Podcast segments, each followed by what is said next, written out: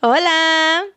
Hola, hola. ¿Cómo están? Bienvenidos mm, a su podcast favorito. Mm, mm, No salgas de casa. Tun. Ay, yo lo hice como con. Sí, está- hoy andamos raperas, nos despertamos, nos despertamos raperas, ¿eh? Bienvenidos a un nuevo episodio. Oigan, hoy es el último lunes del mes, de este mes de junio, de este año tan... Vamos a llamarle exactamente caótico, eso iba a decir. Nuestro cerebro ha hablado. Tenemos un cerebro Nuestro en cerebro conjunto. es uno y el mismo. Este, sí, entonces hoy toca mandar los saludos para nuestros Patreons preciosos, chulos, seres divinos de luz y amor. Que son Francisco López Rangel, Marla Quiñones, Anaís Berlín, Keiko Endo del Pino, Nayeli Contreras, Susi San, Gisela González, Renata Sepúlveda, Kiara Ayala, Verónica Guzmán, María Martínez, María Fernanda González Camacho, Ana Balaclava, Lupita Suárez Ortega, Corina, José Luis Martínez, Vanessa, Atzvela, Luis de Aldrete, Rosalinda Ruiz, Paola Pretel, Marco Bisaluque, Mónica Medel y Nayeli Monroy, Jurians PM, Jime Mendoza, Priscila Mendoza, Adrián Ruiz Andy Torres y Cristina Villarreal. y, por último, una mención honorífica a nuestra Patreon que por ella estamos haciendo la temática del día de hoy que se llama Danitza, Danitza Rodríguez. Rodríguez. ¡Uh! ¡Bravo! ¡Bravo! ¿Y cuál es la temática, Mariana? ¿Serías tan Mm. amable de decirnos? No, no te voy a decir. Nuestra temática, amigos, es sobre la comunidad LGBT. Los casos de los que vamos a hablar son sobre asesinatos dentro de la comunidad LGBT y no perpetrados por una persona de la comunidad LGBT, sino hacia personas de la comunidad. Este, Yes, en inglés. entonces vamos a hablar un poquito, yo voy a yo voy a tocar un tema que va a hablar más como de historia y sobre este un poco de activismo y todo eso. O sea, vaya, ya para esas alturas del partido es como que, güey, ya, ser homofobia, ¿qué es la homofobia? No, o sea, bye. eso no cabe aquí. Sí. Este, No, no. En nuestros corazones no hay lugar para eso. Ni en nuestras Sí. vidas. Así es.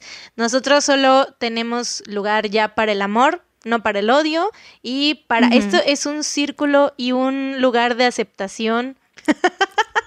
Estoy sonando Así como es. maestra de yoga, güey, no sé, algo así. Este, este círculo, todos son bienvenidos aquí.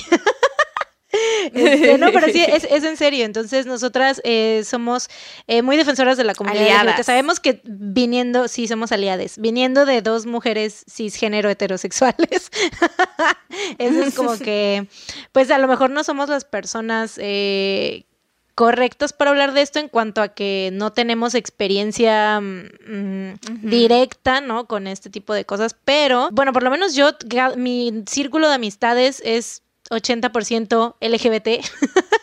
Yo estoy rodeada de lesbianas. Te lo juro. Estoy rodeada de lesbianas a diestra y siniestra. Así que, lesbianas que quieran. O sea, bueno, yo no soy lesbiana, pero por alguna razón, mis hermanas, las, to- todas son lesbianas, mis amigas de la universidad, lesbianas. Entonces, muchas lesbianas en mi vida. Yo estoy les- rodeada de le- lesbianizada. Así es.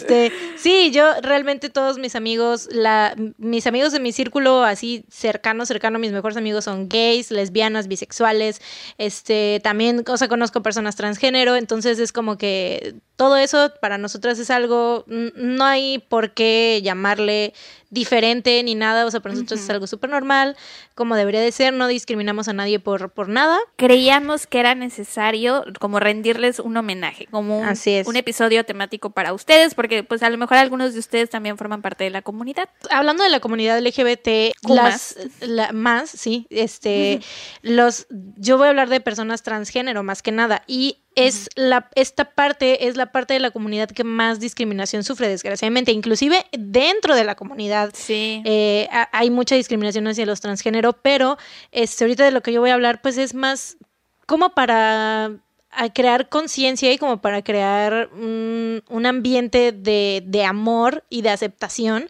hacia todas las personas, porque, o sea, no, no por el hecho de ser entre comillas, lo digo, lo recalco, diferentes, eh, es porque, o sea, diferentes para lo que tú conozcas o lo que tú creas que es normal, no por eso significa que tengas que discriminar a nadie, ¿no?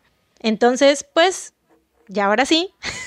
Ahora sí, comienza con tu historia. con mi historia. Te voy a hablar sobre Marsha P. Johnson.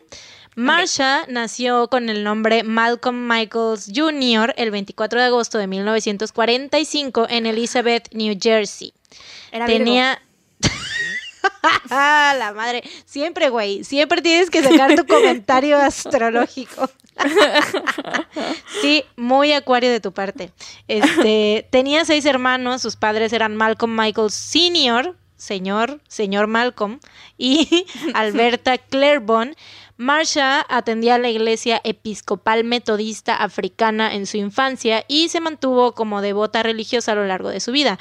Practicaba el catolicismo y hacía pues altares a algunos santos en su casa. A los cinco años, Marsha comenzó a usar vestidos, pero dejó de hacerlo porque sus vecinos la acosaban, incluso la llegaron a agredir sexualmente. Después de esto, para Marsha, la idea de tener una preferencia sexual, entre comillas, diferente, parecía solo como un sueño guajiro. Así que decidió no relacionarse sexualmente con nadie, o sea, era totalmente asexual, o sea, aunque a ella le gustaban los hombres. Para ella, pues obviamente todo lo que estaba pasando por su mente era como imposible, ¿no? O sea, no puedo ser diferente, ¿no? Entonces eh, decidió pues, no relacionarse con nadie hasta que se mudó a la ciudad de Nueva York a los 17 años con 15 dólares y una bolsa de ropa. Eh, Marsha fue mesera después de mudarse a Greenwich Village en 1966. En Nueva York conoció a gente de la comunidad LGBT, por lo que se dio cuenta que ahí sí era posible vivir eh, siendo, ah, o sea, siendo como ella era, ¿no? Así liber- libremente. Y entonces, pues, salió del closet. I'm coming out. Güey, siento que también por en parte, o sea, porque obviamente tu perspectiva de la de mm, sobre la comunidad LGBT tiene mucho que ver con cómo te criaste y obviamente con tus influencias tanto musicales como en el cine como en muchas cosas, ¿no? Y yo siento hace rato estaba viendo Sailor Moon, güey. y siento que en gran parte el motivo por el cual yo nunca vi raro así de que dos hombres tuvieran una relación o dos mujeres tuvieran una relación o que un hombre se vistiera con ropa de mujer, una mujer con ropa de hombre, etcétera. Nunca lo vi, nunca lo vi mal, nunca lo vi raro porque en Sailor Moon habían parejas LGBT, güey. ¿Sabes qué creo que fue conmigo? Que de chiquitas, no sé por qué razones, pero íbamos mucho a un salón de belleza de aquí de Veracruz, ¿no? Entonces todo el tiempo estábamos rodeadas de los estilistas, ¿no? Pero entonces había una que era drag. Este, entonces me acuerdo que de, cuando íbamos de día era Cristian y cuando íbamos de noche era Cristina. Y yo decía, ¿cómo? Pero no entiendo. Y mis papás nada más me decían, sí, es que de noche es Cristina y de día es Cristian y no pasa nada. y sí, me acuerdo que en los 15 de mi hermana la mayor, que fue como en el 97 o algo así, este, ella le dio el show, a- a- está el video del VHS, bueno, ahorita lo convertimos en CD, este, pero se ve como... Tuvo show drag en sus 15. Sí, güey. ¡Qué padre! no mames. Y la gente, la gente así, muchas mamás así súper espantadas. Ay, y bye. papás así de que... y yo, sí, sí, sí. Entonces yo creo que, no sé, como cuatro que años. todas. Sí, güey, tal cual. Entonces Sí. creo que eso fue. Fueron Sí, dos dragas, sí. una Cristian y la otra no me acuerdo quién era, pero cantaron Lupita D'Alessio, Amanda Miguel, ya Ay, sabes, qué las básicas. padre, güey, super show drag old school por Luego te enseño el video. Qué padre, sí, güey. Yo también, en cuanto a mi familia, también mi papá, aunque era, eh, pues, tenía, era, era, ya estaba grande, ¿no? Yo siempre tuve un papá viejito, Yo también. pero, este, pero mi papá siempre eh, tenía muchos amigos gays, güey, tenía amigos travestis también, entonces... Ah, órale. Sí, nunca jamás yo lo vi mal, o sea, siempre, porque él nunca los trató diferente, nunca era como, y nunca eh, era un tema de conversación, ¿sabes? O sea, el decir como que estaban haciendo algo malo o que había algo diferente o que había, nunca era un tema de conversaciones, o sea, siempre este, los trató pues como debe de ser, así, normal, como, como cualquier otra persona. persona. Sí, bueno. Este, Marsha se identificaba como gay, travesti y drag queen. Actualmente el término para su expresión de género eh, podría ser gender non-conforming, o sea, no conforme con su género, ya que Marsha no se identificaba como mujer transgénero, pero es que también igual en aquel entonces, porque ya ves que siempre cuando se habla de Marsha P. Johnson dicen que es una mujer transgénero, Ajá, pero, en realidad era travesti, ¿no? Exacto, en realidad era travesti y lo que la diferencia es que para los transgénero es de que pues quieren cambiar su género, ¿no? El género que se les asignó al nacer y los travestis simplemente se, les gusta vestirse acorde al sexo opuesto algo así, ¿no? Esa sería como que la definición que yo daría. Este, pero en ese, en ah, ese entonces ella no se identificaba como transgénero, pero es que también no, no había como que. Ahorita ya tenemos como más cómo diferenciar y como que más.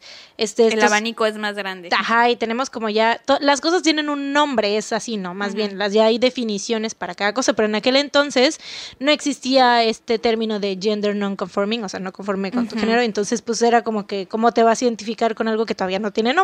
En ese entonces ni siquiera existía la palabra gay, o sea que eran homosexuales y lesbianas, que la palabra gay empezó mucho después. Entonces, pues obviamente menos iba a haber como no binario, gender queer y todo eso. Sí, que claro, o sea que ya existían Ah, sí, pero no tenían expresiones, exacto. Existían esas expresiones de género, pero no tenían un nombre asignado, ¿no?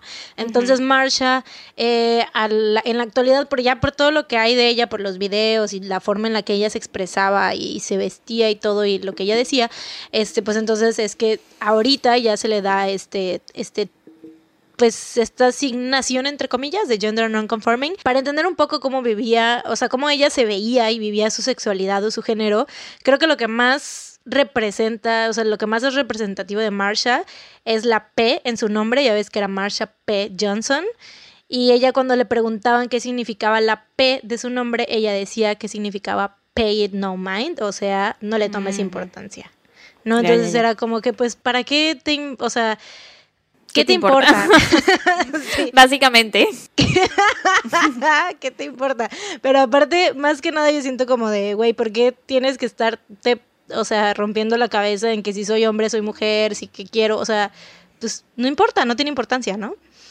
Em, su estilo para hacer drag era como súper austero, porque aparte, o sea, una cosa es eh, de cómo te identificas tú, cuál, qué género te identificas, y otra cosa es si te gusta hacer drag, si te gusta pues el transvestismo y así, ¿no?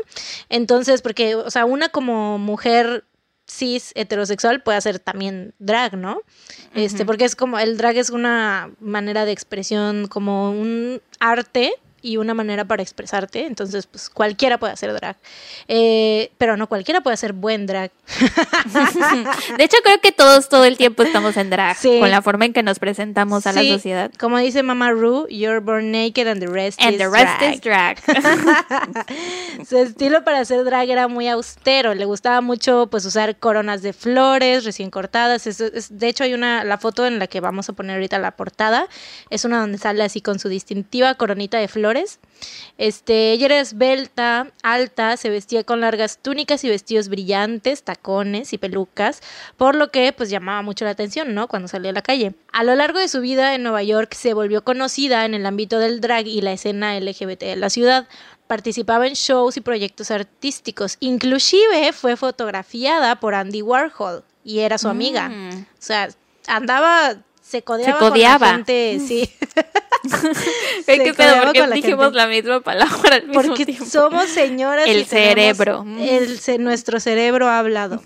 Ahora que tenemos una idea de quién era Marsha, hablemos de su activismo. En la madrugada del 28 de junio de 1969, seis policías encubiertos entraron al Stonewall Inn, un bar en Greenwich Village en Manhattan, Nueva York, para iniciar una de sus usuales redadas, donde acosaban y agredían a miembros de la comunidad LGBT, que es lo que ya hemos Malditos. hablado, lo que platicamos En en el- caso de Kitty Genovese, así tal cual. Este, durante todos esos años los policías iban y agredían a las personas. Y ya me acordé porque busqué lo de las prendas y si eran tres llaves. ¿Te acuerdas que yo había dicho que eran cinco? Porque así tres se me hacían muy poquitas, pero no, si eran tres. Este, bueno, van eh, los policías encubiertos, pero esta vez la comunidad pelearía de regreso. Ah, porque muchas personas dicen eh, que Marsha, ya ves, sí te sabes esa historia, ¿no? La del vaso. Vasito del Ujú, shot. La del shot tiró, ¿no? glass, ajá, que supuestamente ella estaba en el Stonewall Inn y que tiró un vaso, un vaso de shot así a la Sí. pared y dijo así de no, la verga. I've had it officially. You know what I've had. Sí, It. It. Entonces, este, sí, se supone, esa es como la historia, la leyenda, pero Sí. en realidad esto no es cierto. O sea, Marsha dijo en entrevistas que ella llegó cuando ya estaba todo el pinche caos, ya estaba todo hasta que incendiado y así, y ella fue que ya llegó. Y este, pero lo que sí es cierto es que la persona que inició esto fue una mujer lesbiana y que era Silvia, como... ¿no? No, Silvia era transgénero. No, no, no. La mujer que empezó esto fue Storm de Larverie, una lesbiana que era drag king. Ella, Ah, wow. sí, ella, o sea, bueno, entre drag king y, o sea, se vestía era como, ya ves las que dicen butch. Butch. Ajá. Ajá. Era una butch lesbian, eh, o sea, que se jugaba con vestirse como hombre y así. Eh, ella, la, la policía la quiso arrestar por lo mismo de que no, de que estaba vestida como hombre, pero ella no se dejó, peleó, gritó y estaba, o sea, cuando le querían meter a la patrulla no se dejó, o sea, peleó, peleó, así se los pateó, no sé, y ahí fue que inició la revuelta contra de la policía, porque ella, o sea, le estaban arrestando y ella dijo así de, no, quita, o sea, me están empujando, me están, hey, hagan algo, hagan algo, y entonces, como a las personas que estaban ahí que las habían sacado, pues ella, o sea, obviamente, ella también era conocida, era como Marsha, ¿no? De que eran, eran, este, personalidades conocidas dentro de la comunidad, entonces la vieron y dijeron, no, güey, ya, estamos Sí. artes, Hartos. Ah, bueno, sí, artes. estamos hartos todos, entonces pues ya la ayudaron y ya fue que se fueron en contra de la policía, ¿no? Marsha, te digo, estaba en el área esa madrugada y junto a muchas personas inició la revolución que cambiaría para siempre la historia de la comunidad LGBT. Eh, Oye, los- tengo una duda. Entonces, ¿por qué, ¿por qué se cree que ella fue la que inició? Porque ¿Cómo se yo creo que la es- historia? pues porque estaba por ahí y ella fue la cara de todo ese movimiento. Ella junto a sus amigas, porque eran eh, pues activistas y eran miembros como muy activos de los, eh, eran muy defensoras de los derechos de la comunidad. Entonces, como estaba por ahí, yo creo que obviamente eh, pues es como que el nombre que todos conocían y es el nombre que todos daban. Oh, ok. ¿sabes? Porque sí estuvo ahí. O sea, la cosa es que ella estuvo ahí cuando ya había empezado, cuando ya había hecho la revuelta, pero te digo, la que realmente empezó todo este pedo fue Storme, Storm, Storme de Larverie, entonces ella fue la que realmente... Ah, empezó. ok. Los días siguientes al alboroto, el 28 de junio, los miembros de la comunidad se manifestaron por todas las calles de Nueva York exigiendo derechos y ser tratados con respeto. Eh, a esto se le llamó los Stonewall Riots, las protestas de Stonewall. ¿No? Bueno, Marsha y otros miembros activistas, como su amiga Silvia Rivera, una mujer transgénero latina, dedicaron su vida a luchar por los derechos de la comunidad LGBT. Pero ahí va lo que decía yo hace ratito. Por ser transgénero sufrían mucha discriminación por parte de la gente en general y inclusive pues de la misma comunidad, ¿no? Eh, no sé si te acuerdas del discurso de Silvia Rivera en las manifestaciones de Stone, bueno, las manifestaciones que siguieron después de Stonewall. Eh, ahí ella llega porque pues es como de las personas que están más activas junto con Marsha y así a una marcha y no la dejan hablar, güey, no le dejan subir a hablar al, al podio y hasta cuando la dejan, toda la gente la está buchando. Toda la gente está así. "Bú, Y la gente de su bú", comunidad. La gente de su comunidad, güey. Y entonces Silvia, súper emputada, obviamente, güey, es- está así como que ustedes no saben todo lo que yo he hecho, o sea, por, por los derechos de esta comunidad Sí, y me están tratando como culeros. mierda. Exacto, sí, dice que las personas que estaban en la cárcel, porque obviamente la policía metía a la cárcel a personas que nada más por si- el simple hecho, o sea, no porque estuvieran haciendo nada malo, sino por ser de la comunidad este, LGBT, y las metían a la cárcel y esas personas que estaban en la cárcel le mandaban cartas a Silvia eh, porque pues sabían que ella era un miembro muy activo defensora de los derechos, ¿no? De la comunidad. Entonces, y ella era la que estaba ahí para ellos y los departamentos que ellos tenían ahí pues recibían a las personas o si no tenían departamentos o como les pudieran hacer, pero ellos eran los que estaban más activos en eso, ¿no? Entonces decía, o sea, ella obviamente súper enojada, ¿no? Así de que, güey, ¿cómo es posible que yo haciendo todo eso, o sea, dice, perdí mi empleo, perdí mi, mi departamento, he perdido muchas cosas por lo que le he dado a la comunidad y ustedes me, se atreven a tratarme así solamente porque era transgénero? Qué poca. Pues las mujeres transgénero y específicamente las negras son las que, o sea, es el crimen más... Eh, el que más cometen contra la comunidad LGBT más es mujer negra transgénero. exactamente. Bueno, Marsha y Silvia fundan STAR, que significa Street Transvestite Action Revolutionaries, o sea, transvestis de la calle revolucionarios de acción, para demandar. no tenían casa. Sí, sí, sí, pues ellas sabían cómo era eso, porque también ambas habían vivido en la calle. Al decirle a este, sus papás, oye, fíjate que esto, pues los corrían y no les daban trabajo por. Por lo mismo, sí, por, por simplemente vivir su realidad y ser quien eran, no podían hacer nada. Eh, entonces, bueno, para demandar igualdad, aunque eran te digo, baneadas por la comunidad gay, ya que no querían drag queens en las marchas, porque aparte, o sea, Marsha hacía drag y Silvia era full una mujer transgénero. Entonces era como que no las querían porque decían que, o sea, como a las dos las veían como drag queens, decían, es que eso se ve mal y, o sea, nos da mala imagen. Entonces, tanto a ellas como a todas las drag queens en general era como que no, no las queremos, güey. Bueno, esta casa, que era la comunidad, de, que digo, la fundación Star, se convierte en, una casa, o sea que era la Star House, donde Marsha y Silvia alojaban a chicos de la calle pertenecientes a la comunidad LGBT, los que no tenían a dónde más ir, ¿no? Eh, Marsha tuvo problemas de salud mental desde que empezó a vivir en las calles. Después vivió con, un, con su amigo Randy Wicker, quien confirma que Marsha, o sea, ella desde que empezó a vivir con él, vivió con él hasta el, día de su muerte. Eh, él confirma que Marsha tomaba medicamentos antipsicóticos para mantenerse estable, pero los problemas de salud mental se pueden, o sea, se manifiestan en cualquier persona de cualquier raza, identidad, género, lo que sea.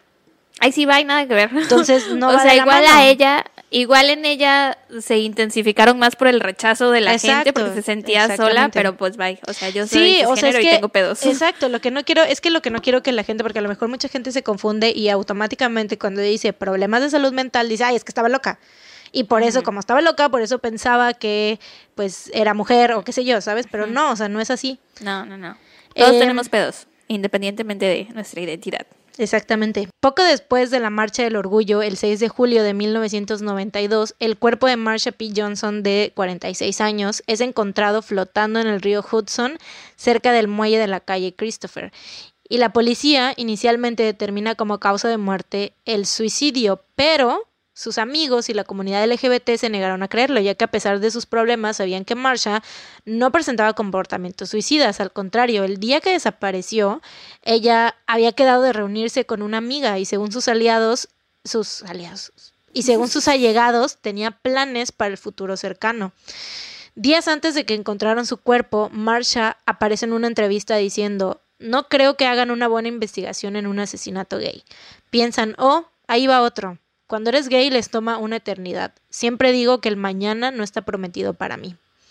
Chale, qué sad, güey. Sí. Sus amigos la vieron por última vez el 4 de julio de 1992 y hay quienes dicen que vieron que le estaban persiguiendo la noche que desapareció, pero las autoridades nunca han comentado al respecto.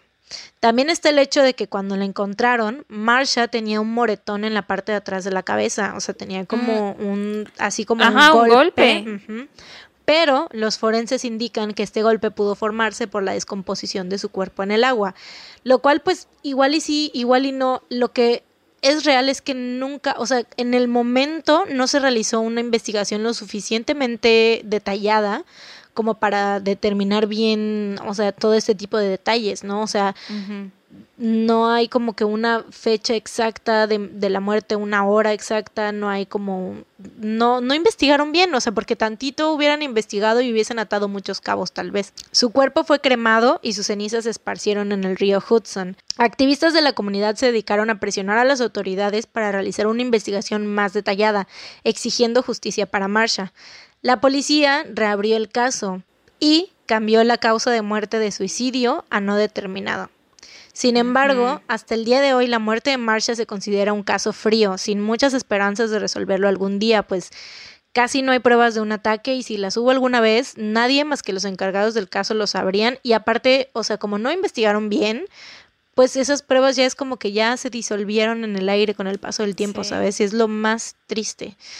Eh, hay un documental que está en Netflix, se llama La muerte y vida de Marsha P. Johnson, en el cual Victoria Cruz, una mujer transgénero activista, miembro del proyecto Antiviolencia de Nueva York, ella se dedica a hacer entrevistas y a juntar pruebas para hacerle justicia a Marsha. Y aquí es donde se ven los testimonios de la gente que la conocía y videos que documentan la vida de Marsha. También aquí hay como teorías de lo que pudo haber sucedido. No, no lo tomé mucho aquí. Si ustedes este, se interesan en el caso, pueden ir a ver ese documental. No lo hablé mucho aquí porque todo es como que... Eh, Allegedly. Exacto, porque está, está chido que vayan a verlo y que vean como que los testimonios y todo eso, pero no hay nada, o sea, no se lo están haciendo a la policía, se lo están haciendo obviamente hacia Victoria Cruz, ¿no? Y este, en este hay unos que dicen, o sea, que hablan del último día que la vieron, que tal día se quedaron de ver con ella, que tenían X planes y que aparte este, hay, por ejemplo, una parte donde dice que a una persona le llegó una carta donde eh, decían algo así de que no hablen más de los temas de activismo si no quieren que les pase lo que le, lo que le pasó a Marsha. Este, y esa carta nunca fue investigada, o sea, y era como que una buena fuente. La persona, la persona que lo, que, que la recibió. Que la recibió era una fuente confiable, o sea, no de que fuera a estar inventando cosas, ¿no? Entonces, este, nadie nunca investigó esa carta y no pasaron muchas cosas. O sea, todo fue como que. Pues sí, claro. Porque pues obviamente, como, exacto, porque como dice Marsha, la policía era como que pues una, pues ese tipo de muertes no, no importan, ¿no? Y eso es lo que a mí me da muchísimo coraje. Eh, antes de, de, decidirme por hablar de Marsha P. Johnson, cuando estábamos haciendo Sara y yo como que el reencuentro de los casos por el que, de los que íbamos a hablar. cuáles íbamos a hablar. Ajá. Yo iba a hacer el caso de la muerte de Venus Extravaganza, que es una mujer transgénero también, eh, que sale, si han visto, si, si han visto el documental de Paris is Burning, eh, es buenísimo, si no lo han visto, véanlo ya, porque de ahí es como que toda, toda esa cultura, que drag. la cultura drag, la cultura del baile, porque en inglés, en inglés es como la ballroom culture, pero en español es la cultura del baile. Este documental habla de cuando de las personas de la comunidad LGBT que han sido como rechazadas de sus propios hogares y todo y encuentran dentro de la comunidad familias y este y pues más que nada es como de la celebración, ¿no? De la cultura queer. Los que hayan visto RuPaul's Drag Race, pues los, la cultura de los bailes es básicamente de todo de donde sacó sus ideas RuPaul para hacer como sus desfiles y sus pasarelas y todo eso, ¿no?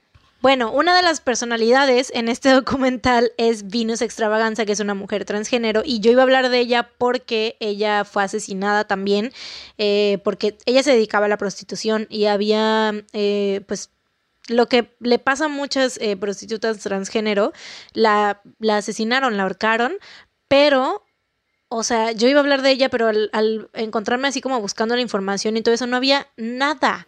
Nada, güey. Mm. O sea, nada, nada de que dijera de que como que los acontecimientos que llevaron a su muerte, o sea, como una descripción bien del caso, porque por lo mismo, porque la policía no le prestó atención, o sea, es como que, ay, pues eh, casi, casi que pues ya lo veían venir, ¿no? O sea, es como que, ay, ¿cómo no lo vino a venir? O sea, eso le iba a pasar, era obvio, ¿no? pues es que lo, lo, lo, que decían mucho era, eso te pasa por llevar el estilo de vida que llevas, así que está súper mal. Dentro de las referencias que yo tengo aquí, este, porque tengo un par de referencias eh, cinematográficas de, que existen sobre la comunidad trans actualmente, porque para más que nada para dejar de lado los prejuicios que hay sobre, sobre estas personas. Este es. Hay un documental buenísimo, buenísimo que lo acabo de ver antier. Güey, acaba de salir apenas este mes. Se llama Disclosure. Es de Netflix. Habla sobre la representación de las personas trans a lo largo de las décadas en cine y televisión. Y tiene, o sea, cuenta con el testimonio de muchísimas celebridades transgénero que pues cuentan sus experiencias, lo que ellos vivieron al ver estas representaciones, ¿no? O sea, como el impacto que tuvo en sus vidas y lo importante que es analizarlas para crear conciencia sobre cómo son mostrados, cómo son mostradas las personas de la comunidad eh, transgénero eh, y sobre todo lo más importante, la influencia que puede tener en el público sobre cómo tratar a las personas transgénero. Porque, por ejemplo, hay muchas, ya ves que hay muchas películas donde hay escenas de sexo que las personas, o sea, que los hombres están con una mujer que se ve muy, o sea, que ellos creen que es una mujer cisgénero y resulta ser una mujer transgénero. y, y, lo vuelven chiste. Y siempre lo vuelven chiste o siempre lo vuelven como una situación de asco. Así de que, qué asco, no sé qué, incluso hasta vomitan y así, o sea, y eso es como que dices, güey, y a la gente le da risa y lo ve, y eso es lo que ven, esas son las influencias que tenemos todos. Y bueno, dentro del lado ya no en documental, sino en representación, en series y cine. Hay una serie que se llama Pose, que también es original. Bueno, no es ah, original, es, es, de FX, que es de Ryan Murphy, del director de American Horror Story. Y Glee. Y sale. y sale Billy Porter, que es el güey que todo el mundo conoce por... El de los vestidos. Güey, es la persona que yo siento que es un ícono de la moda, güey, que todo el mundo, o sea, en, décadas después se va a estar hablando de él por sus decisiones de la moda, güey. En esta serie de Pose eh, se exploran las vidas de la comunidad de la cultura de los bailes, que es como, esa se cuenta Paris is Burning, pero ya con historias, ya, o sea, una serie, una serie de Paris is Burning, así, pero pues ficticio, ¿no? Muestra los problemas a los que se enfrentaba la comunidad en aquel entonces, o sea, en los, porque estaba ambientada en los ochentas, la discriminación y sobre todo también los falsos conceptos que se tienen de la comunidad transgénero. Esta serie es la mayor, es la que tiene el mayor elenco de personas trans a la fecha y es la primera con protagonistas trans que han firmado para tener este, o sea, para estar eh, de protagonistas. Exacto, por más de una temporada. Todas las personas, este, las mujeres trans que hay ahí, en, o sea, que se representan, son mujeres trans en la vida real. Todas. Órale.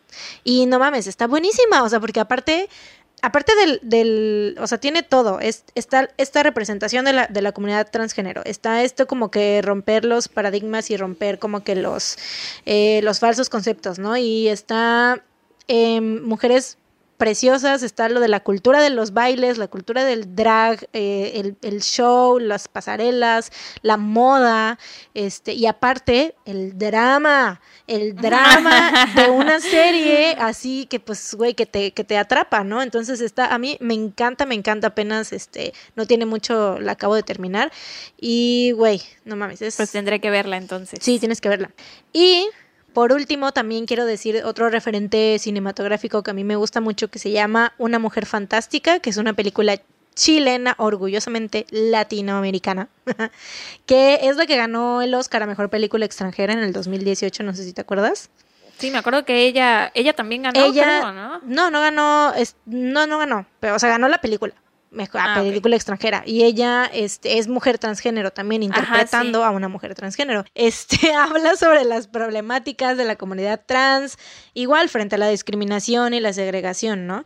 Y yo creo que para las personas, para nosotros latinos, o sea, al ser una película pues chilena, latina, es, yo considero que te da como una mejor perspectiva y a lo mejor te hace sentir más empático porque pues piensas es alguien que habla la misma lengua que yo, no sé. Lo mejor es que cada vez hay más representación y por ejemplo, en la serie hay una serie nueva que se llama Control Z de Netflix, que de la chaviza, y también hay una chica transgénero Ajá, sí, una de las principales, ¿no?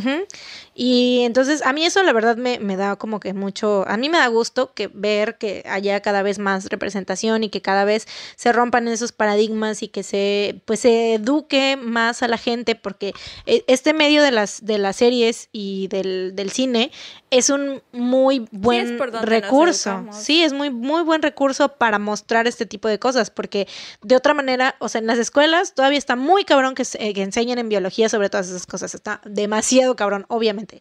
Entonces, ¿qué otro medio tenemos para informarnos? Pues el Internet, el cine, las series. Entonces, está muy, está muy chido que cada vez haya más este representación. En, en, Disclosure tocan muchos esos temas de que uno ya está como que, que mucha gente está ya con esa predisposición de, de, asco o de miedo o de así, ¿no? Entonces, quitarse todas esas, o sea, todos esos prejuicios y decir, güey, no, o sea, todos somos seres humanos.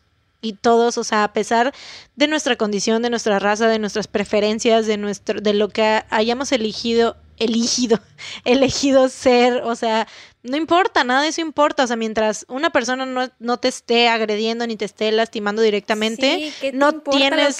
exacto, no tienes pues, por qué discriminarlo, o sea, por su color de piel ni por sus preferencias, para nada. Entonces, sí, o sea, no te debe importar qué haga con su cuerpo, qué haga con su vida, qué haga con su vida amorosa, qué haga personalmente, no te debe de importar qué es lo que haga mientras no esté lastimando a otras personas, o sea. Exacto. Y bueno, pues para este caso las mis fuentes fueron más que nada el documental de Netflix, que es, también se los recomiendo mucho, La muerte y vida de Marsha P. Johnson, eh, y videos de YouTube que son The True Story Behind the Stonewall Riots, eh, Stonewall Forever, a documentary about the past, Present and Future of Pride, o sea, un documental sobre el pasado, presente y futuro del orgullo.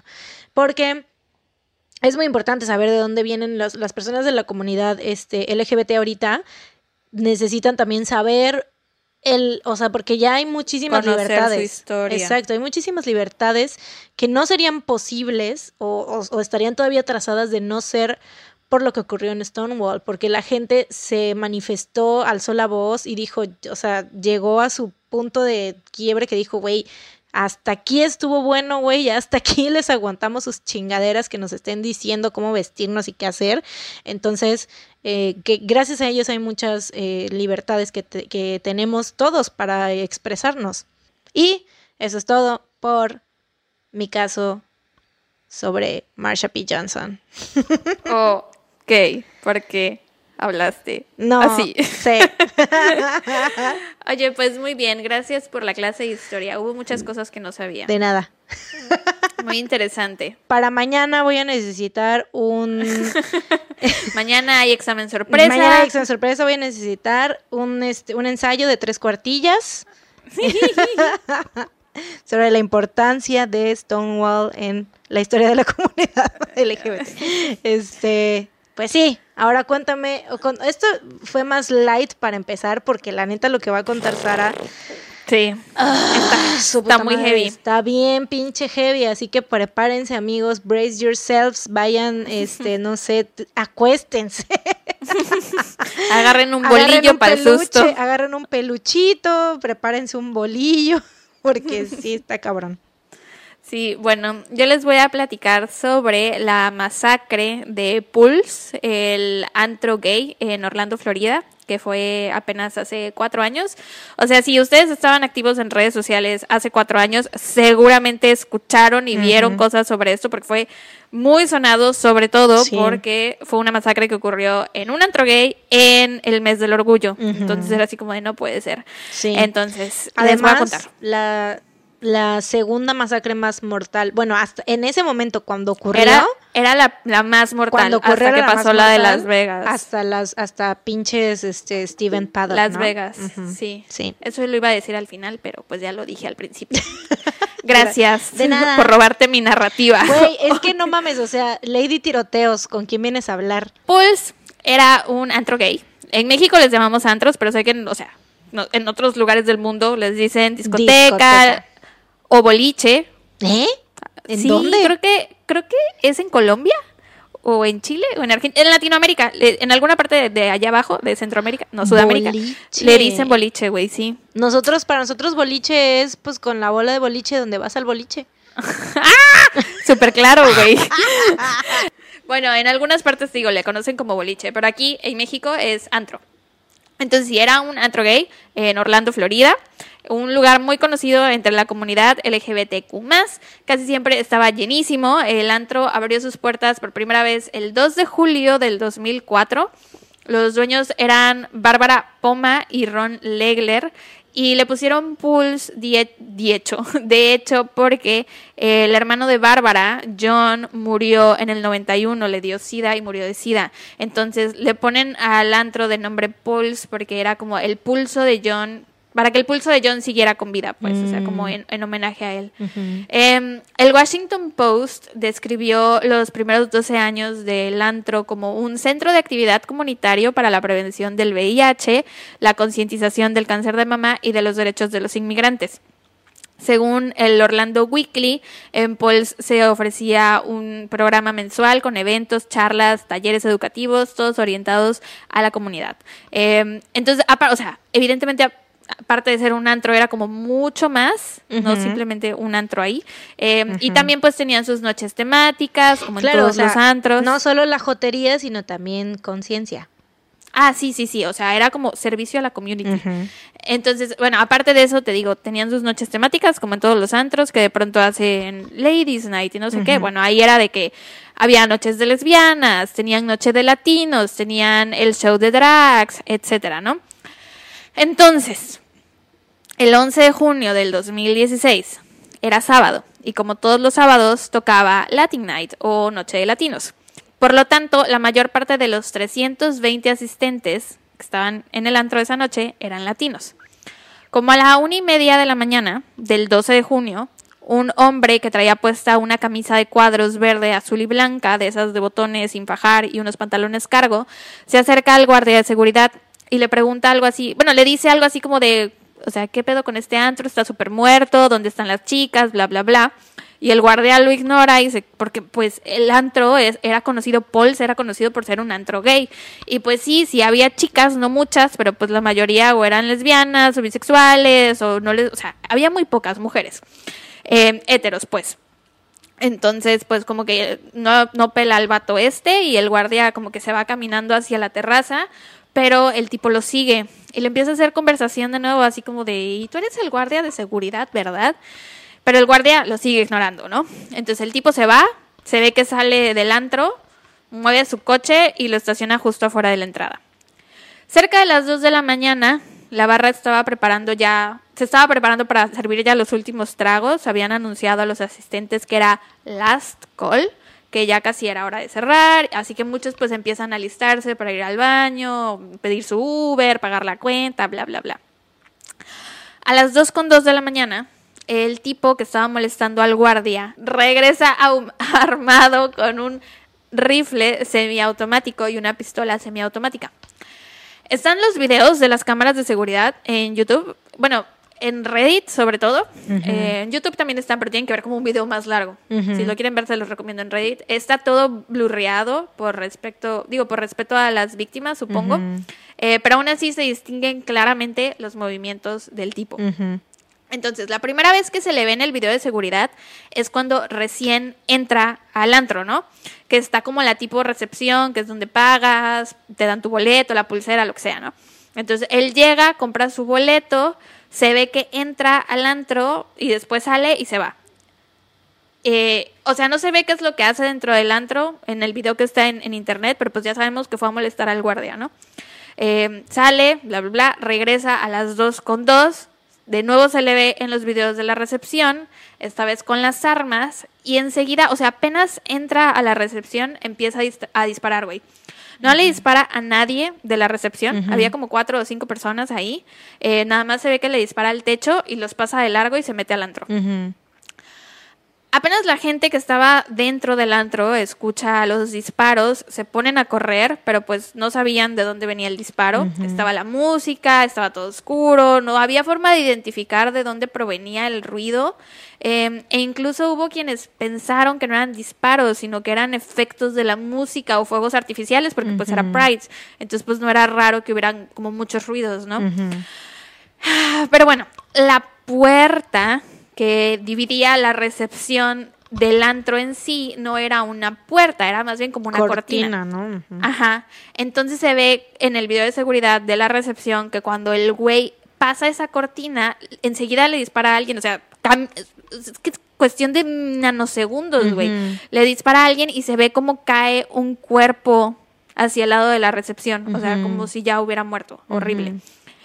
Dentro del antro está Adam Gruller, un oficial de policía que estaba trabajando horas extras e intenta desarmar al tipo, pero el tipo lo supera en armas. Entonces sale del antro como puede y a las 2 con 2 segundos y 17 microsegundos, nanosegundos, no sé qué es lo que sigue, eh, pide ayuda por su radio. Y dice señal 43, que significa, o sea, necesitamos ayuda ya.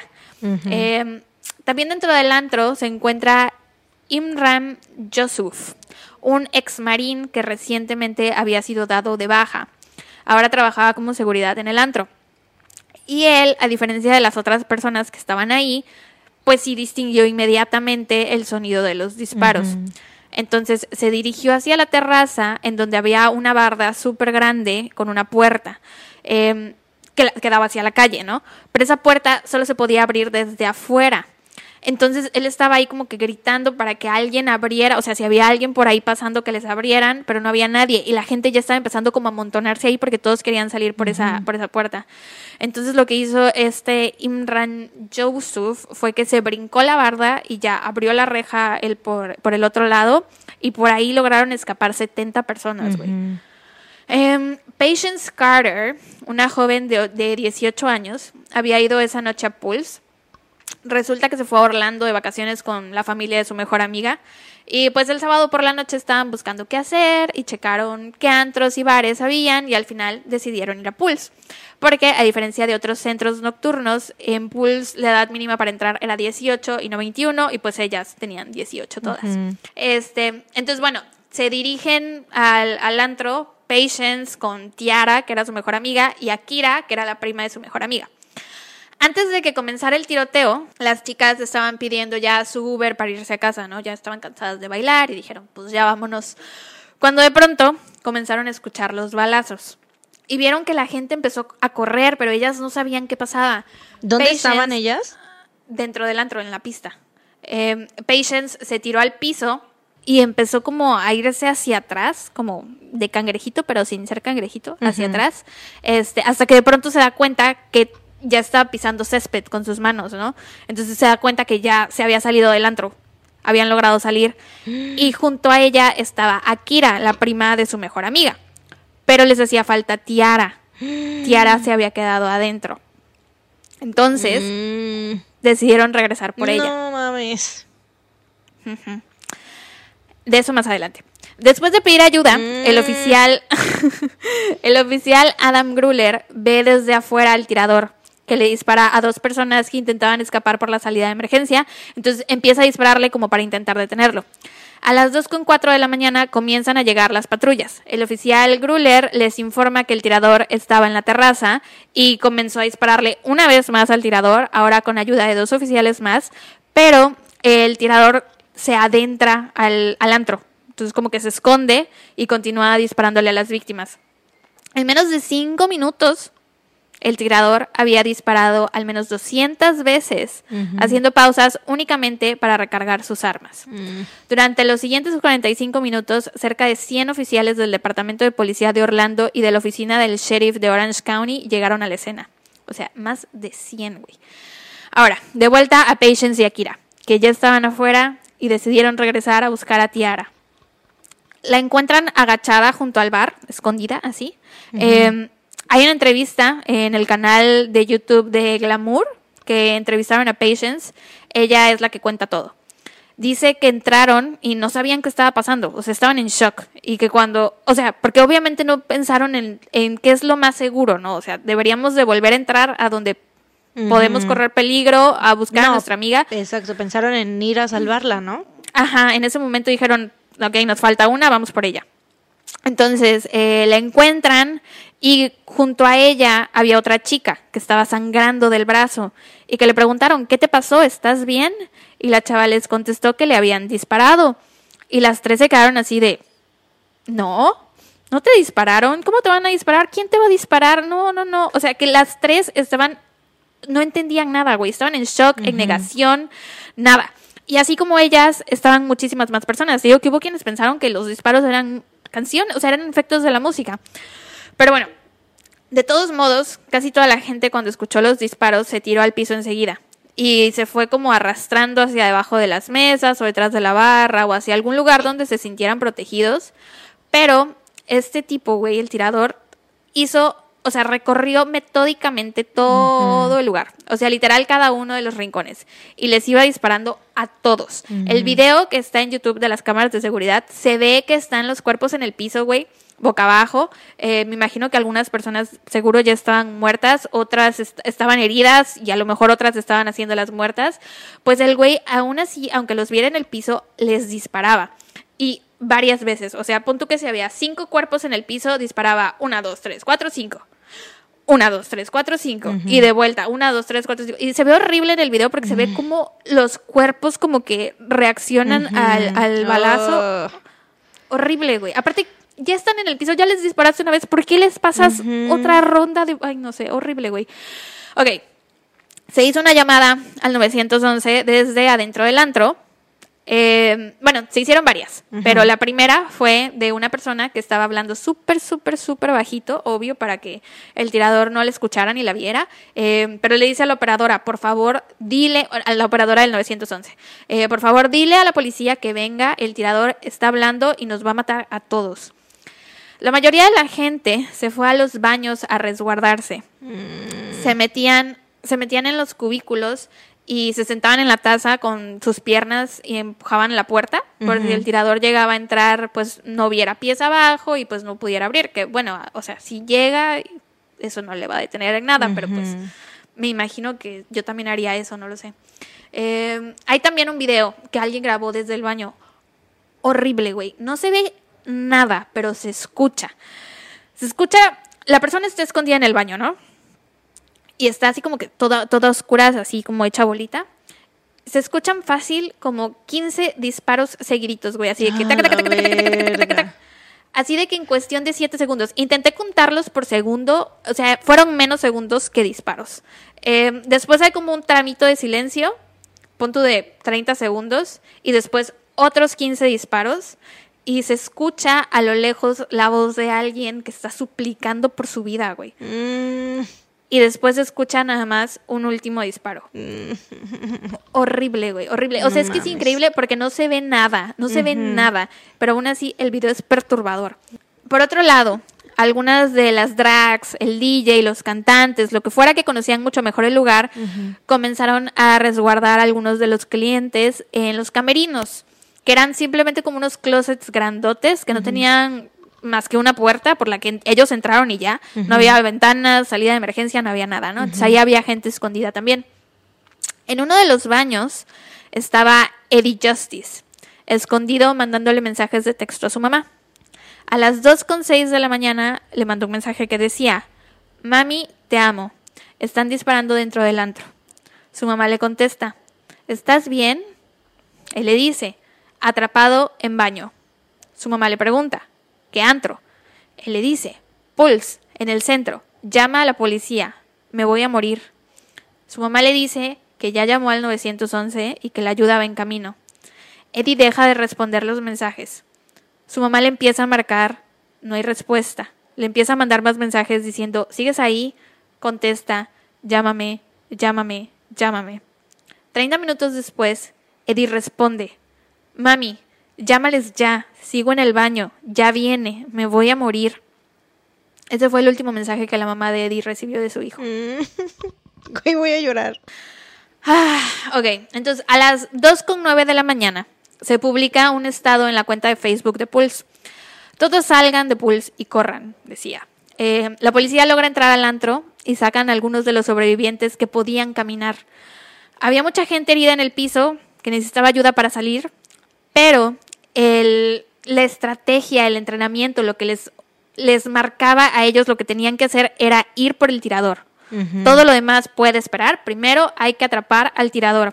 Entonces, pues tenían que pasar de lado, de largo a, las personas que estaban en el piso pidiéndoles ayuda. Se ve en el video, que, o sea que están los cuerpos tirados y ellos prácticamente los tienen que brincar porque tenían que ir a buscar al tirador, pues porque no sabían quién era, cómo se veía, dónde estaba, por qué estaba haciendo esto, nada, y pues era su objetivo en ese momento. Y más que nada de que pudiera lastimar a más personas. Sí, entonces está muy sad también que hayan, o sea, que ese fuera, o sea, entiendo que eso era lo que tenían que hacer, pero no deja de, ser muy triste. Entonces, una vez que entran los policías, el tirador se mete a uno de los baños, donde habían más de 30 personas escondidas, entre las cuales estaban Patience, Tiara y Akira. Mm. Prácticamente tomó a estas personas como rehenes, o sea, el güey se atrincheró y ahí se quedó. Obviamente, cuando entró, o bueno, antes de entrar, pues dio como su, su rocío de disparos, les disparó a todos. Em, muchas personas resultaron heridas. Patience fue una de ellas. Recibió disparos en sus dos piernas. Mm. Em, pero una persona que estaba en el baño, alguien que ella no conocía, se puso delante de ella para protegerla de más disparos y básicamente le salvó la vida. Tristemente, esta persona que le salvó la vida murió en el baño. Y otra persona que perdió la vida ahí fue Akira, la prima de Tiara, mm, con la que ella se había salido. Güey, ya se habían salido, sí, no mames. Ya, sé, güey.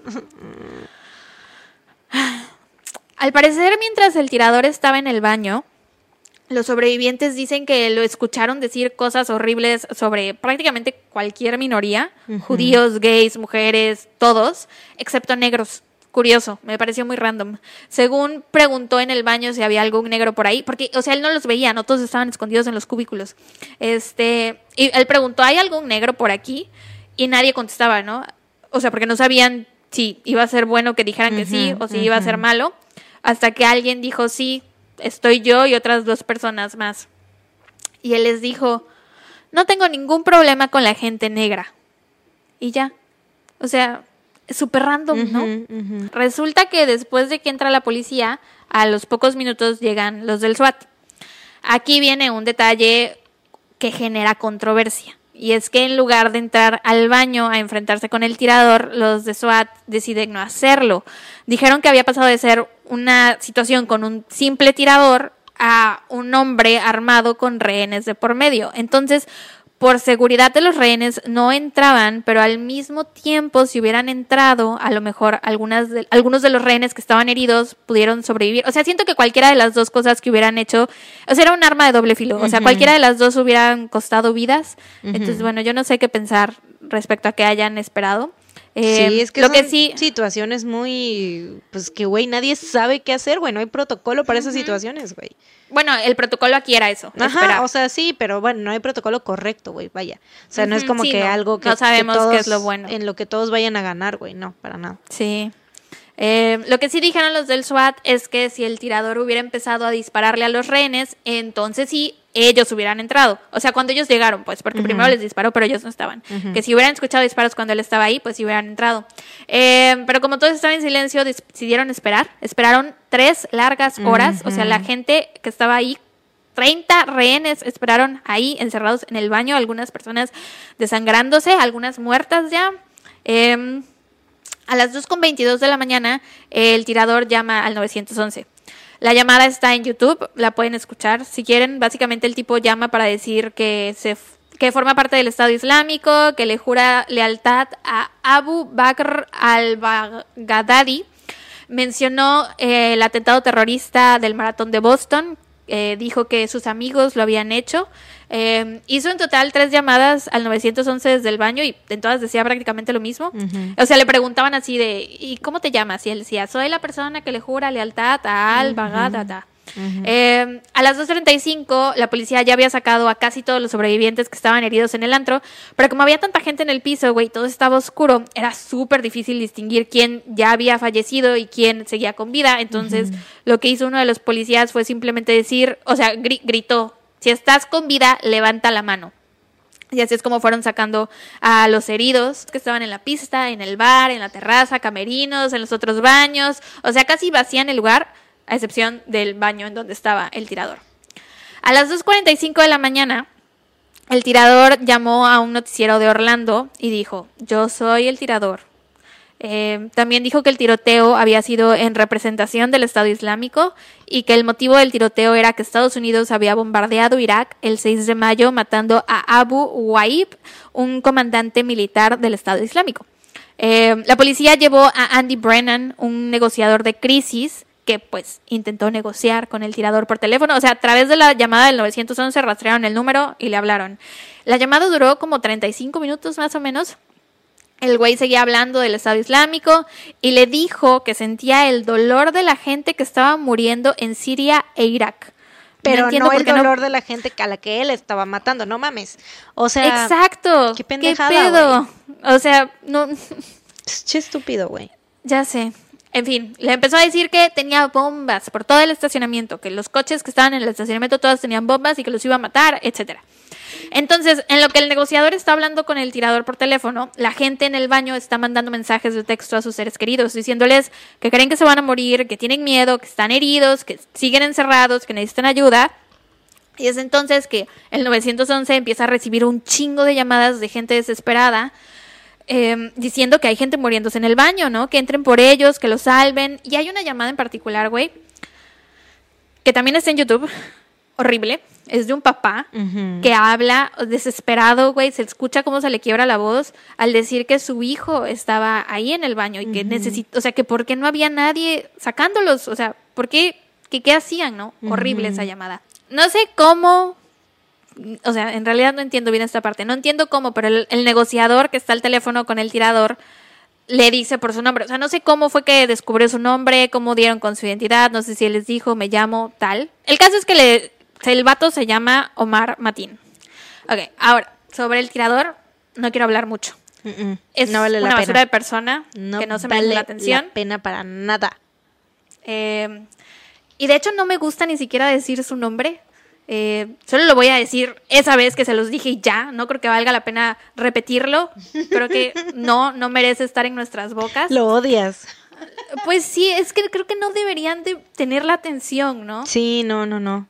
Es eh, que precisamente en los tiroteos eso es lo que pasa, o sea, como que si les das mucha identidad y mucha, mucho... Se maman. Sí, es como, como Columbine, güey. O sea, de que los, les hacen un altar y los tratan como dioses y no mames. Y otras personas ven eso y dicen, yo quiero eso. Y hacen lo que hacen. Por eso, a, a, raíz de esto, los últimos tiroteos han sido, no se conocen así como por, no se conocen mucho los nombres de, de las personas, ni hay tanta información, sino que es el tiroteo de Orlando, el tiroteo de Las Vegas, porque ya, y así lo manejan las noticias. Este pedazo de mierda tenía 29 años al momento del tiroteo.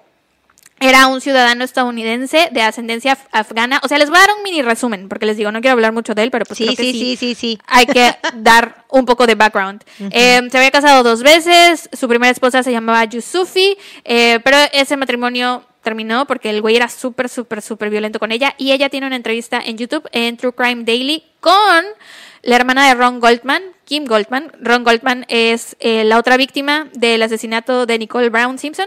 O sea, a él también lo mató O.J. Simpson. Ella tiene un podcast muy bueno. Este, pero bueno, sí, ella hace esa entrevista, bla, bla, bla. Después de unos años se volvió a casar, ahora con Noor Sai Salman, con quien tuvo un hijo. Se ha dicho que su padre también era una persona horrible, muy violenta, que lo trataba muy mal a él. Y pues él se desquitaba con su esposa. Hay mucha especulación sobre su sexualidad. Hay quienes dicen que él era gay o bisexual, quienes dicen que frecuentaba bares y antros gays. Eh, también dicen que antes del tiroteo estaba mandándose mensajes con un güey a través de una, una app de citas eh, que se llamaba Jacked. Eh, también ya había tenido roces con el FBI en el pasado porque el tipo se la pasaba diciendo que tenía conexiones con Al Qaeda y un chingo de mamadas. Eh, y, pues de Al Qaeda, no, güey, nosotros tampoco lo queremos. We don't claim him. Nadie, nadie lo quiere, güey. No es nuestro. Eh, no, porque también son bien mierdas. Eh, y el 12 de junio del 2016, el día del ataque, puso en su Facebook, ustedes asesinan mujeres y niños inocentes con los bombardeos aéreos de Estados Unidos, ahora prueben la venganza del Estado Islámico.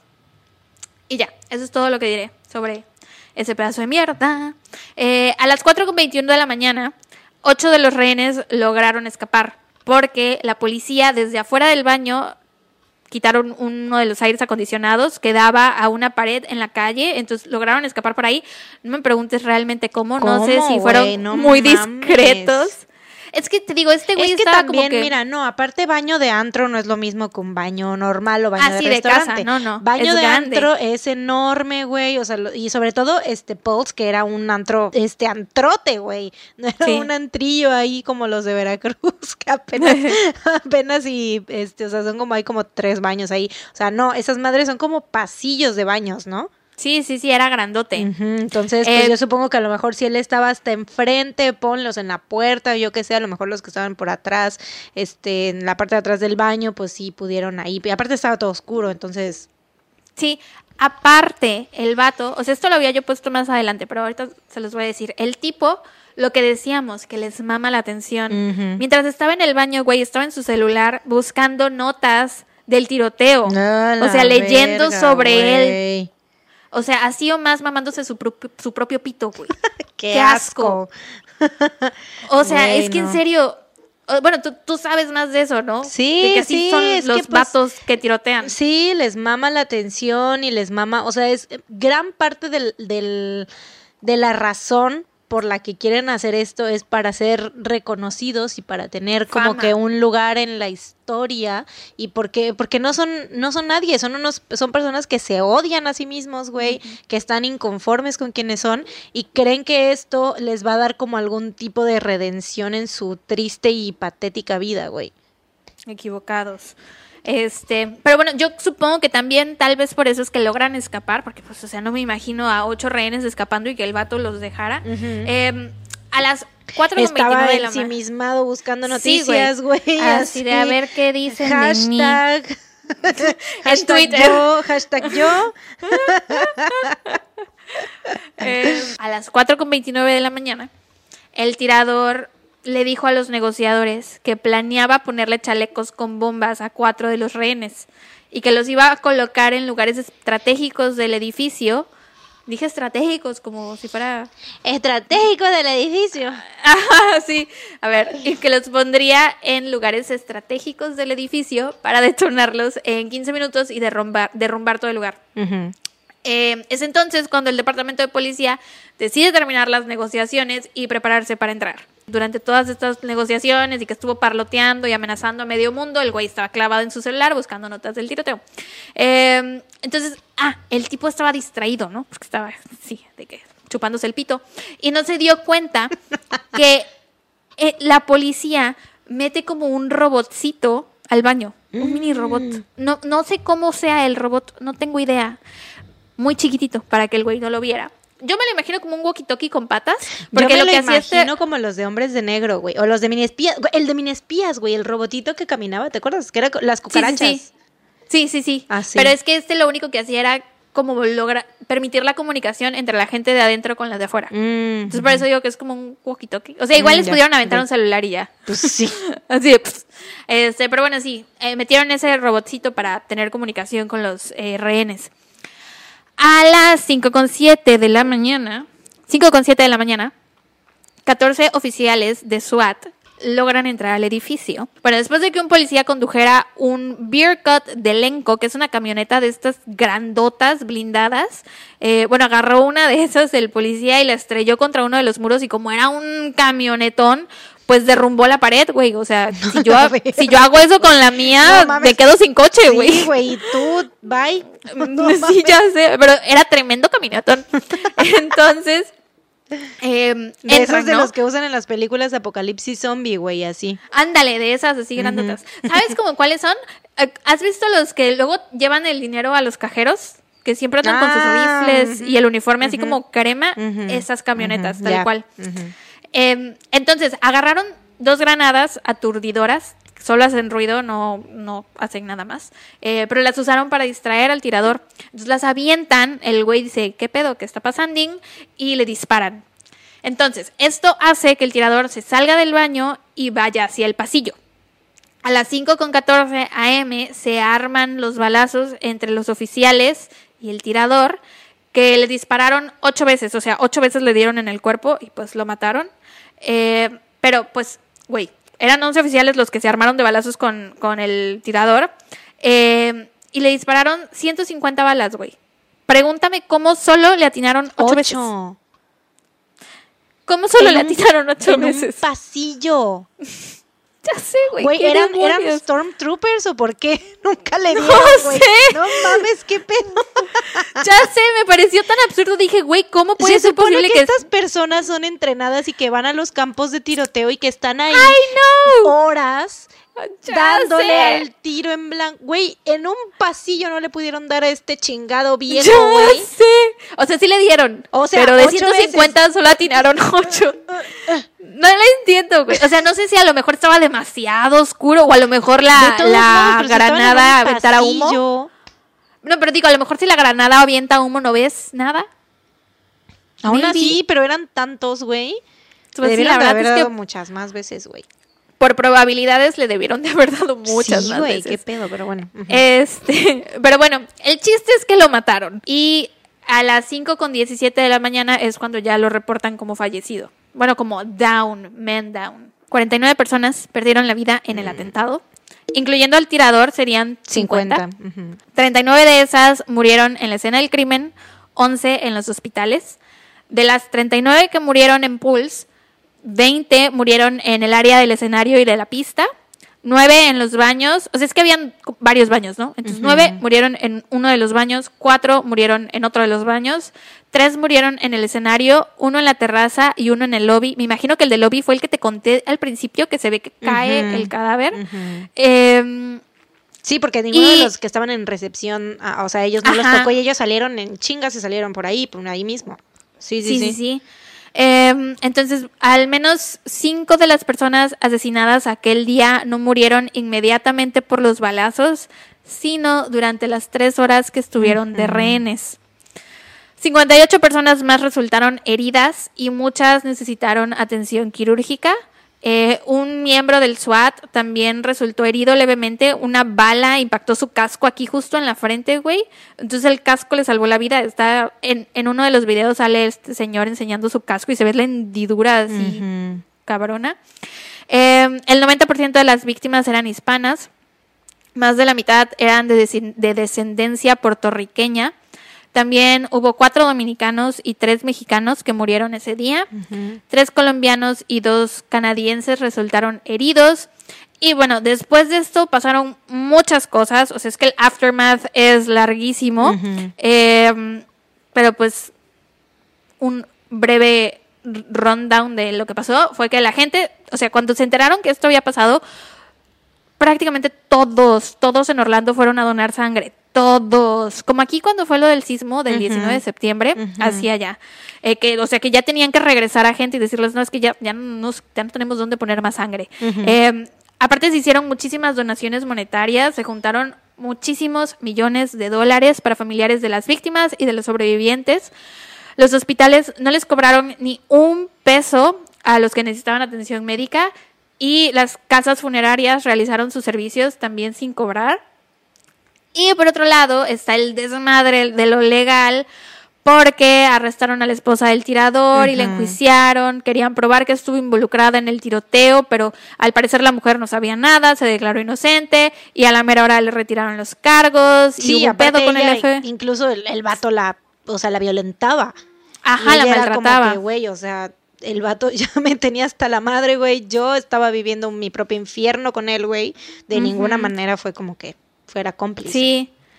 Pero también mucha gente se le fue encima por eso, porque decían, a ella y a la primera esposa se les fueron encima porque decían, si hubieran reportado la violencia doméstica, este güey tal vez hubiera estado en la cárcel o algo así, pero pues creo que no podemos juzgar a las no, güey, víctimas de muy- violencia doméstica no, no, por lo no, que pasan. nada. No, es muy difícil, güey, obviamente. O sea, ellas están viviendo su propio, su propia lucha, Sí. güey. Ujú. Exacto. Eh, y aparte se hizo un desmadre también con el FBI porque resulta que el papá del tirador era informante, fue informante varias veces para el FBI y, y iban a hacer que el tirador también fuera informante.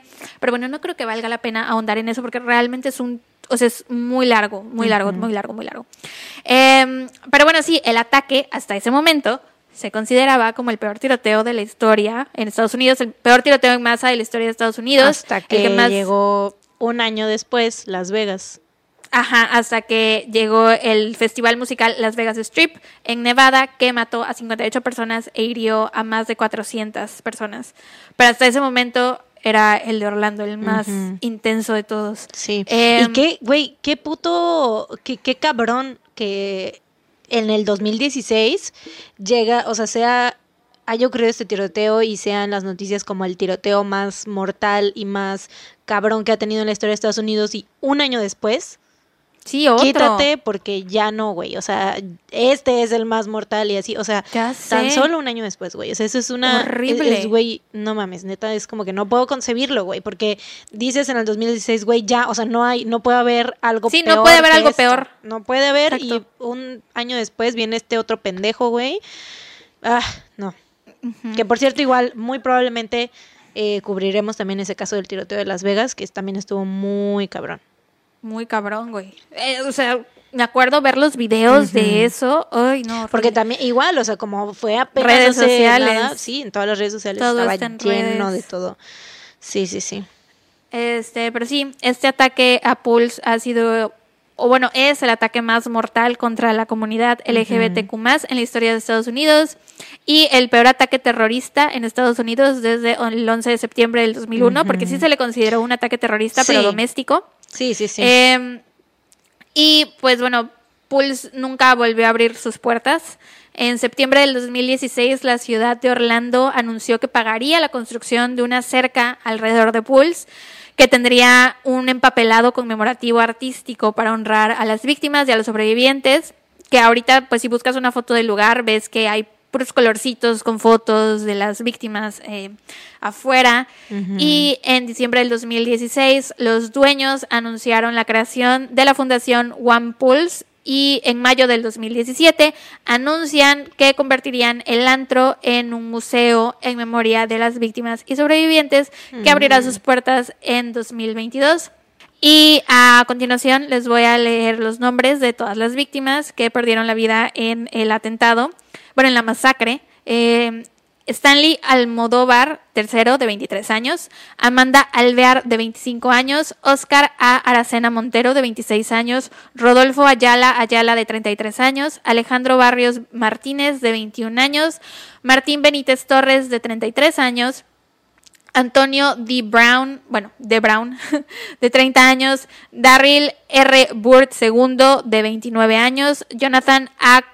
Camuy Vega, de 24, Ángel L. Candelario Padro, de 28 años, Simón A. Carrillo Fernández, de 31 años, Juan Chévez Martínez, de 25 años, Luis de Conde, de 39 años, Cory J. Connell, de 21 años, Tevin E. Crosby, de 25 años, Frankie J. de Jesús Velázquez, de 50 años, creo que él es la víctima más grande, eh, Dionka D. Drayton, de 32 años, Mercedes M. Flores, de 26 años, Peter O. González Cruz, de 22 años, Juan R. Guerrero, de 22 años, Paul T. Henry, de 41 años, Frank Hernández, de 27 años, Miguel A. Honorato, de 30 años, Javier Borges Reyes, de 40 años, Jason B. Josaphat, de 19 años, Eddie J. Justice, de 30 años, Anthony L. Laureano Disla, de 25 años, Christopher A. Leinonen, de 32 años, Brenda L. Márquez Macul, de 49 años, Jean C. Medes Pérez, de 35 años, Akira Monet Murray, de, de 18 años, perdón, que es la amiga de Patience, Kimberly Morris, de 37 años, Jean C. Nieves Rodríguez, de 27 años, Luis O. Ocasio Capo, de 20 años, Geraldo A. Ortiz Jiménez, de 25 años, Eric Iván Ortiz Rivera, de 36 años, Joel Rayón Paniagua, de 32 años, Enrique L. Ríos Jr., de 25 años, Juan P. Rivera Velázquez, de 37 años, Gilmari Rodríguez Sullivan, de 24 años, Christopher J. Sanfeliz, de 24 años, Javier Emanuel Serrano Rosado, de 35 años, Gilberto Ramón Silva Menéndez, de 25 años,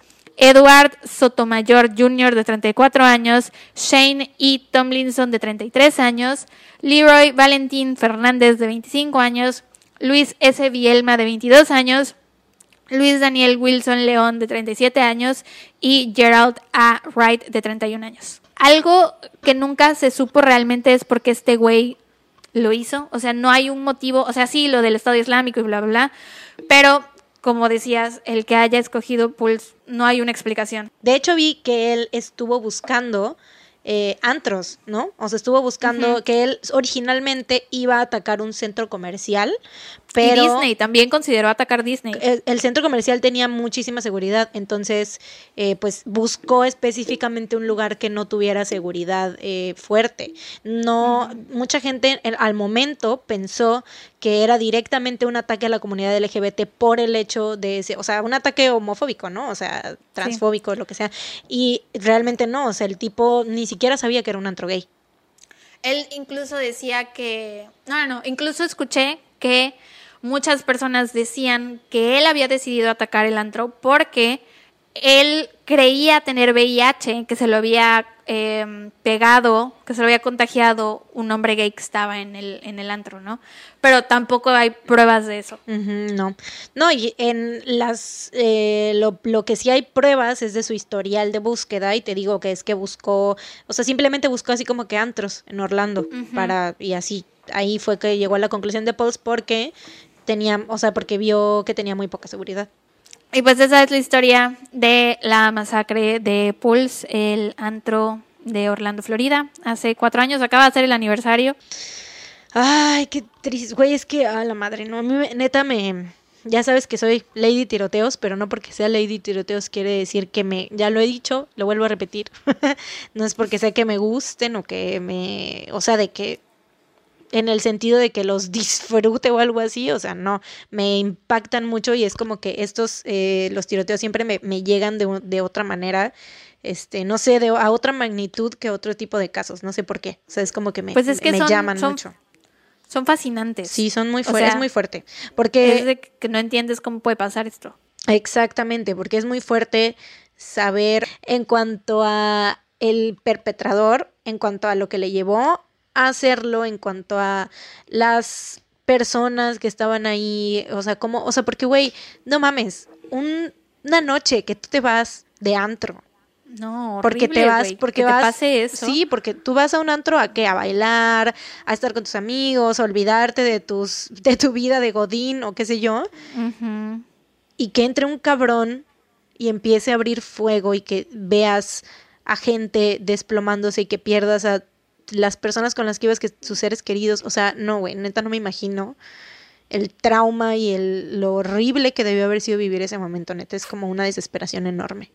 Ya sé, esta Patience en la entrevista esta que te digo que está en YouTube, ah, pues habla de que pues toda su vida, desde ese momento ha vivido con eso, pero eh, resulta que se casó con el hermano de Kiara. Mm, Sí, que como que encontraron refugio en ellos.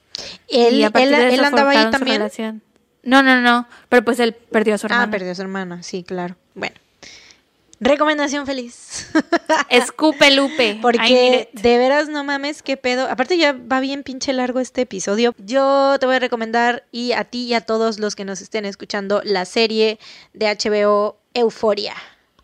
Ay, güey, no la he visto. ¿No lo has visto? No mames. No. Y la recomiendo porque hay un personaje transgénero también. Es este, y es obviamente la persona la interpreta una persona transgénero. Y, pero es, ya sabes, es como el skins de. Ajá, eso es lo que sé, que es como el skins de, los Sí. de la Gencita. es que les dicen Sí. Zoomers. Jencita.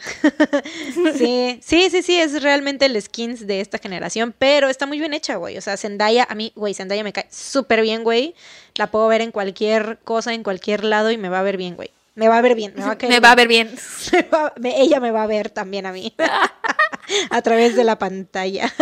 Güey, yo creía que eso pasaba cuando era chiquita y veía novelas, cuando estaban tipo amigos por siempre o así, yo creía que Martín Rica podía verme a mí también. Y, o sea, y era mi crush, güey. Yo lo amaba Martín y le hablaba así de Martín Rica. De todas, güey. Yo amaba, neta, o sea, tenía igual los discos de, de Amigos por ¿Amigos? Siempre. Iba a decir cómplices del rescate otra vez. De Amigos por Siempre y de todo eso. Y, ay, güey. Chulo, divino.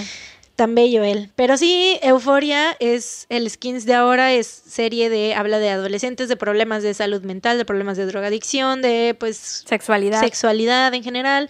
Y está muy chida. ¿Voy? Sí. o sea, dame, dame tu recomendación. Gracias por preguntar, Mariana, qué amable. Mi recomendación feliz es una serie que empecé a ver así random, por azares del destino, porque estaba buscando algo como rápido que ver.